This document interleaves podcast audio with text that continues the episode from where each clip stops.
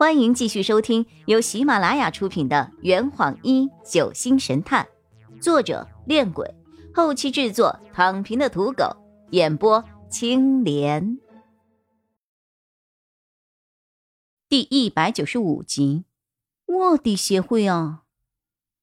许愿，许愿，这个名字有点耳熟啊，就是你老爹遗嘱里的第五号继承人。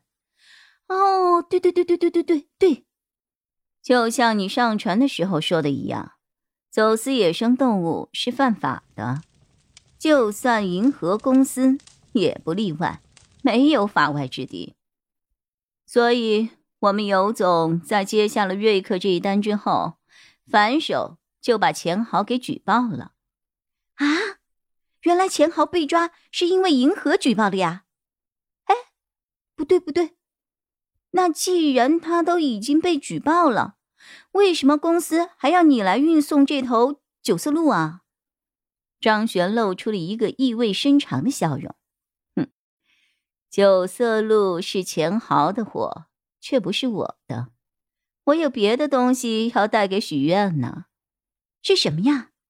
自己猜。啊，这能猜得着啊？张璇再次看向了九色鹿的方向，只见九色鹿抬起头，晃了晃脑袋，还打了一个哈欠，甚是可爱。船上的同学们在看到九色鹿之后，没有一个人提出质疑，这一点也很奇怪。我一时没有听懂张璇这句话的意思，可细细琢磨之后，我问他。你的意思是，研协的同学们都是知情者？张璇看着面前的火焰，摇了摇头。有知情者是肯定的，但未必是全部。他们那十个人当中，有些人的身份有问题。卧底呀？嗯。就是不知道他们分别代表的是哪方的势力，啊，有很多势力都参与了这件事。银河、英婷还有瑞克，那个被捕伦杀死的尹奇，不就是瑞克派来的监视九色鹿的间谍吗？这里面还有英婷的事啊，洛佩不就是英婷的人吗？啊啊，哦，对，是哦。我尴尬的拍了一下自己的额头。还有，那些人。张璇抬起食指，下意识的摸了摸脸上的创可贴。哪些人？没什么。照这么说，除了我和张璇以外，至少有四股势力的人存在。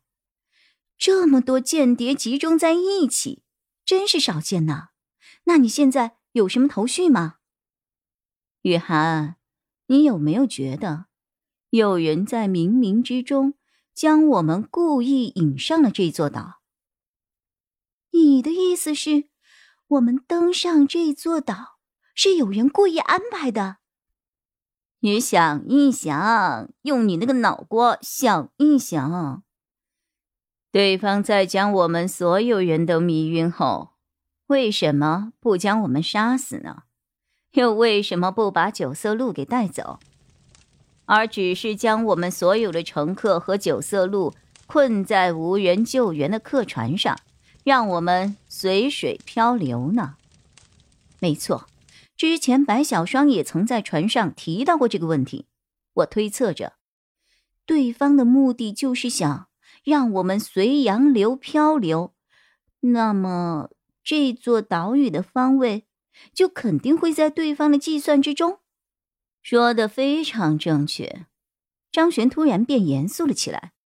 你再想一想，他们为什么要在扬帆号接近岛屿的时候将船给炸了？在这之前，他们岂不是有的是机会？不错，不错，不错。对，我一边思考一边点头。他们最终的目的就是想让我们在沉船之前登上这座岛。张璇摆了摆手：“只能说这是他们目的当中的一部分啊，却不是最终的目的。现在，我们已经按照对方设计好的蓝图登上了这座岛，那么，他们一定还有后手。接下来我们要做的就是紧跟九色鹿，和大家一起行动。既然对方有意将我们带来这座岛，我们大家下一步的行动安排就一定会在他们的设计之中。我恍然大悟。哦，我明白了，顺藤摸瓜，将计就计。对，那会不会有危险呢？张璇愣了一下。这个嘛，反正我不会有危险。啊！张璇笑了笑，拍了拍我的肩膀：“放心吧，只要我活着，就一定会想办法保住你的小命的。”我谢谢你啊！打趣后，张璇继续分析着。说完了计划，我们现在该来说说策划人了。哦，你已经知道整件事的幕后黑手是谁了？张璇摇了摇头，只是能够确定，幕后黑手肯定是以普伦和刘念为代表的那股势力，而且在我们这十三个人当中。肯定还有他们的眼线。你想，如果他不和我们一起同行的话，怎么会知道我们刚好到达了小岛附近？又怎么会刚好在普伦要说出组织名字的时候下手将其杀死呢？我瞪大了双眼，那个当着我们面杀死普伦的人，而且可能不止一个。